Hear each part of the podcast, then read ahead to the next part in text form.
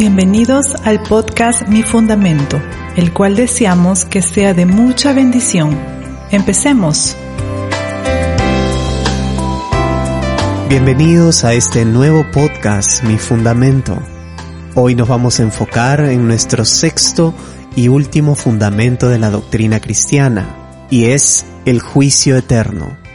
En este podcast vamos a entender qué representa el juicio eterno, cuál es la imagen que las escrituras nos muestran acerca del juicio eterno y por qué es importante que sepamos y tengamos conciencia de estos eventos que están pronto a realizarse en la agenda celestial de nuestro Señor Jesucristo. Principalmente lo vamos a separar en dos. El juicio de Dios tiene dos expresiones una de recompensa y otra de condenación. Para esto existen dos tribunales, un tribunal de recompensas y un tribunal de condenación. Uno es el tribunal de Cristo y el otro es el gran trono blanco. Empecemos con el tribunal de Cristo, que es un tribunal de recompensa. Primera de Corintios 3 del 11 al 15 nos dice, porque nadie puede poner otro fundamento que el que está puesto, el cual es Jesucristo. Y si sobre este fundamento alguno edificare oro, plata, piedras preciosas, madera, heno, hojarasca, la obra de cada uno se hará manifiesta, porque el día la declarará, pues por el fuego será revelada, y la obra de cada uno, sea cual sea, el fuego la probará. Si permaneciere la obra de alguno que sobreedificó, recibirá recompensa. Si la obra de alguno se quemare, él sufrirá pérdida, si bien él mismo será salvo, aunque así como por fuego. En estos versículos encontramos que Cristo es el fundamento principal de toda nuestra obra. Por eso nuestro ministerio se llama mi fundamento, porque esta es la base que sostiene todo lo que hacemos. Y si sobre este fundamento nosotros edificamos, el fuego, nos dice la escritura, lo va a probar. Quiere decir que todo lo que hagamos para Dios, en el nombre de Dios, será probada por fuego. Algunas obras sencillamente se quemarán porque no tienen sólido el fundamento. Pero si alguna obra permanece, recibirá una recompensa delante de Dios. Estas obras, tenemos que aclarar, no son obras de salvación, son sencillamente buenas obras acciones correspondientes a nuestra creencia. El versículo 15 nos dice, como leímos, si la obra de alguno se quemare, él sufrirá pérdida, si bien él mismo será salvo, aunque así como por fuego. En definitiva, toda obra edificada sobre el fundamento de Cristo serán reveladas mediante la prueba. Aquellas obras que se pierdan ya sea por falta de fe, ya sea por agotamiento físico, ya sea por alguna confusión que esté viviendo esa persona, por cualquier razón que haya golpeado su vida y que no haya permanecido la obra que inició sobre el fundamento de Cristo, perderá una recompensa, pero él será salvo, aunque así como por fuego, dice la Escritura. Para entender esta última frase, ser salvo aunque así como por fuego, tenemos que poner en nuestra mente un cuadro de cuando alguien deja caer algo valioso a un lugar encendido. Y la manera en la que uno decide salvar aquello que es valioso para uno es estirando su mano de manera rápida, agarrando y sacándolo con una gran velocidad, corriendo el riesgo de quemarse, pero finalmente decidido a todo por aquello valioso que se le cayó en el fuego. De la misma forma, es la salvación. Cristo es aquel que extendió su mano en medio del fuego, sin importar cuán doloroso podía ser, rescatándonos como por fuego. Romanos 14 del 10 al 12 nos dice, pero tú, ¿por qué juzgas a tu hermano? ¿O tú también, por qué menosprecias a tu hermano? Porque todos compareceremos ante el tribunal de Cristo. El versículo 11, porque escrito está, vivo yo, dice el Señor, que ante mí se doblará toda rodilla y toda lengua confesará a Dios. Versículo 12. De manera que cada uno de nosotros dará a Dios cuenta de sí. Cuando estemos delante del tribunal de Cristo, vamos a dar cuenta ante Dios de nuestras decisiones y de nuestras omisiones. porque compareceremos ante el tribunal de Cristo. Segunda de Corintios 5:10 dice, porque es necesario que todos nosotros comparezcamos ante el tribunal de Cristo, para que cada uno reciba según lo que haya hecho mientras estaba en el cuerpo, sea bueno o sea malo. Aquí tenemos que tener cuidado en esta interpretación, porque en el griego la palabra buena o mala, en este versículo, no expresa aspectos morales. Más bien, a lo que Pablo se refiere en este pasaje con bueno o malo está más relacionado a obras relevantes para el cielo y obras que no tienen importancia o relevancia eterna. Hay actividades de nuestro día que tienen un alto valor eterno. Orar, compartir el Evangelio, etc. Pero otro tipo de actividades más triviales mm, no necesariamente serán contadas como obras de recompensa. Por ello en este tribunal principalmente se tratan las recompensas. Lucas 14 del 13 al 14 nos dice, Mas cuando hagas banquete, llama a los pobres, los mancos, los cojos y los ciegos, y serás bienaventurado, porque ellos no te pueden recompensar, pero te será recompensado en la resurrección de los justos. Nuevamente este pasaje nos habla acerca de esta recompensa que obtendremos en el tribunal de Cristo. En este tribunal de Cristo podemos establecer cinco cosas. ¿Quiénes participan? Los creyentes. ¿En qué momento se da? Esto será entre el rapto y la segunda venida de Cristo. Lugar se dará en el cielo. ¿Cuál es la base? Son obras. Pero ya sabemos que este término no quiere decir buenas o malas moralmente, sino obras relevantes o obras no relevantes para el cielo. El resultado de este tribunal, finalmente, es la recompensa o la pérdida de la recompensa. En este juicio vamos a ver al creyente tratado no como un hijo, sino como un siervo. La razón por la cual se establece este tribunal es para recompensarlo. Este tribunal será una fiesta, un regocijo para todos aquellos que esperaron en Jesús y se hicieron de mucha ganancia en el cielo. Luego de esto vendrá el periodo de mil años en el que reinaremos con Cristo. Así nos lo dice Apocalipsis 24. Dice, y vi tronos y se sentaron sobre ellos los que recibieron facultad de juzgar, y vi las almas de los decapitados por causa del testimonio de Jesús y por la palabra de Dios, los que no habían adorado a la bestia ni a su imagen, y que no recibieron la marca en sus frentes ni en sus manos, y vivieron y reinaron con Cristo mil años. Ahora vamos a pasar al juicio del gran trono blanco. En este lugar no se trata ni se evalúan buenas acciones, ni se extiende ninguna recompensa. Este juicio es sencillamente para condenación. Apocalipsis 20 del 11 al 15 nos dice, y vi un gran trono blanco al que estaba sentado en él, de delante del cual huyeron la tierra y el cielo, y ningún lugar se encontró para ellos. Y vi a los muertos, grandes y pequeños, de pie ante Dios, y los libros fueron abiertos, y otro libro fue abierto, el cual es el libro de la vida. Y fueron juzgados los muertos por las cosas que estaban escritas en los libros, según sus obras. Y el mar entregó los muertos que había en él, y la muerte y el Hades entregaron los muertos que había en ellos y fueron juzgados cada uno según sus obras. Y la muerte y el Hades fueron lanzados al lago de fuego. Esta es la muerte segunda. Y el que no se halló inscrito en el libro de la vida fue lanzado al lago de fuego. Este lago de fuego es la condenación eterna. Cuando dice según sus obras, se refiere a obras morales. Y cuando menciona los muertos, que fueron juzgados se refiere a aquellos que están muertos espiritualmente porque rechazaron a Cristo, su obra en la cruz y su amor eterno. Vamos a fijar cinco cosas importantes acerca del juicio ante el gran trono blanco. Primero, quienes participan son los que la Biblia llama impíos, aquellos que rechazan a Cristo y sus vidas son obras constantes de maldad. El tiempo, esto se da después del milenio. El lugar será también en el cielo, será bajo el gran trono blanco. La base de este juicio son las malas obras. Estas malas obras son de aspecto moral. No es como el tribunal de Cristo, obras relevantes o no relevantes, sino esto se refiere a obras malvadas.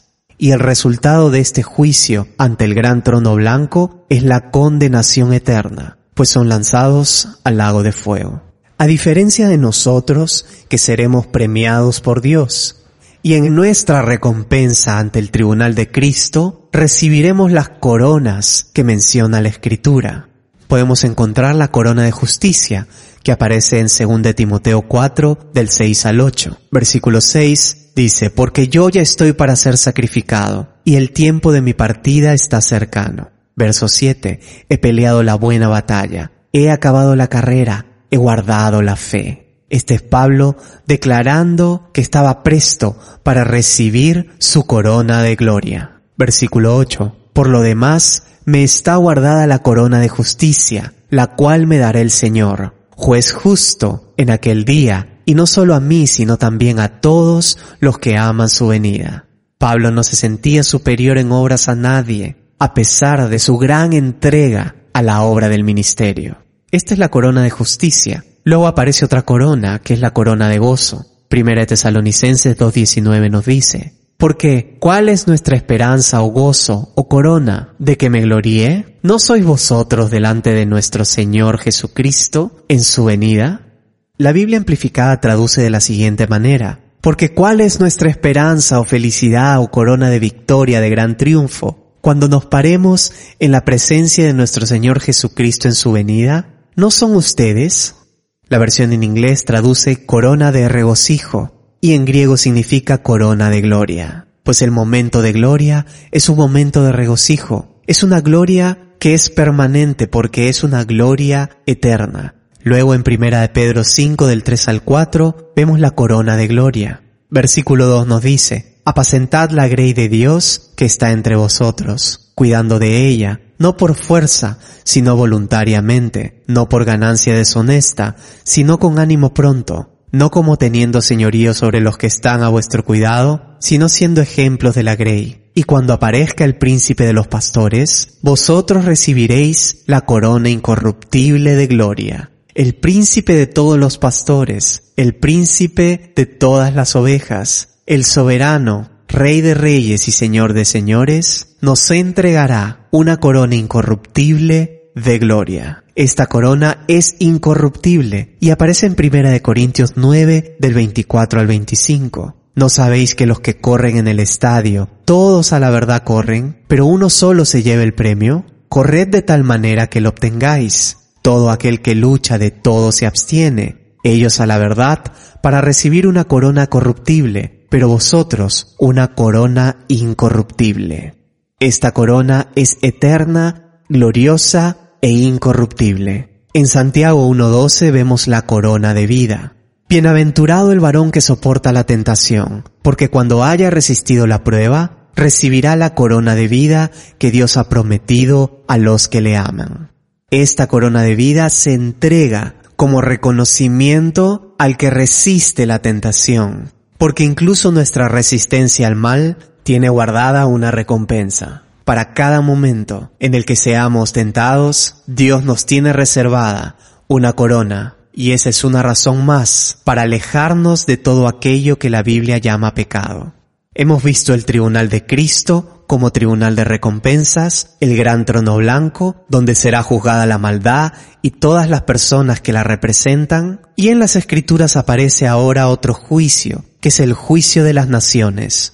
Mateo 25 del 31 al 46 dice, Cuando el Hijo del Hombre venga en su gloria y todos los santos ángeles con él, entonces se sentarán en su trono de gloria y serán reunidas delante de él todas las naciones y se apartará los unos de los otros, como aparta el pastor las ovejas de los cabritos y pondrá las ovejas a su derecha y los cabritos a su izquierda. ¿Y cuando te vimos forastero y te recogimos o desnudo y te cubrimos? ¿O cuando te vimos enfermo en la cárcel y vinimos a ti? Y respondiendo el rey les dirá, de cierto os digo que en cuanto lo hiciste a uno de estos mis hermanos más pequeños, a mí me lo hicisteis. Entonces dirá también a los de la izquierda, apartaos de mí, malditos, al fuego eterno, preparado para el diablo y sus ángeles. Porque tuve hambre y no me disteis de comer, tuve sed y no me disteis de beber, fui forastero y no me recogisteis, estuve desnudo y no me cubristeis, enfermo y en la cárcel y no me visitasteis. Entonces también ellos le respondieron diciendo, Señor, ¿cuándo te vimos hambriento, sediento, forastero, desnudo, enfermo o en la cárcel y no te servimos? Entonces les responderá diciendo, De cierto os digo que en cuanto no lo hicisteis a uno de estos más pequeños, tampoco a mí me lo hicisteis. E irán estos al castigo eterno y los justos a la vida eterna.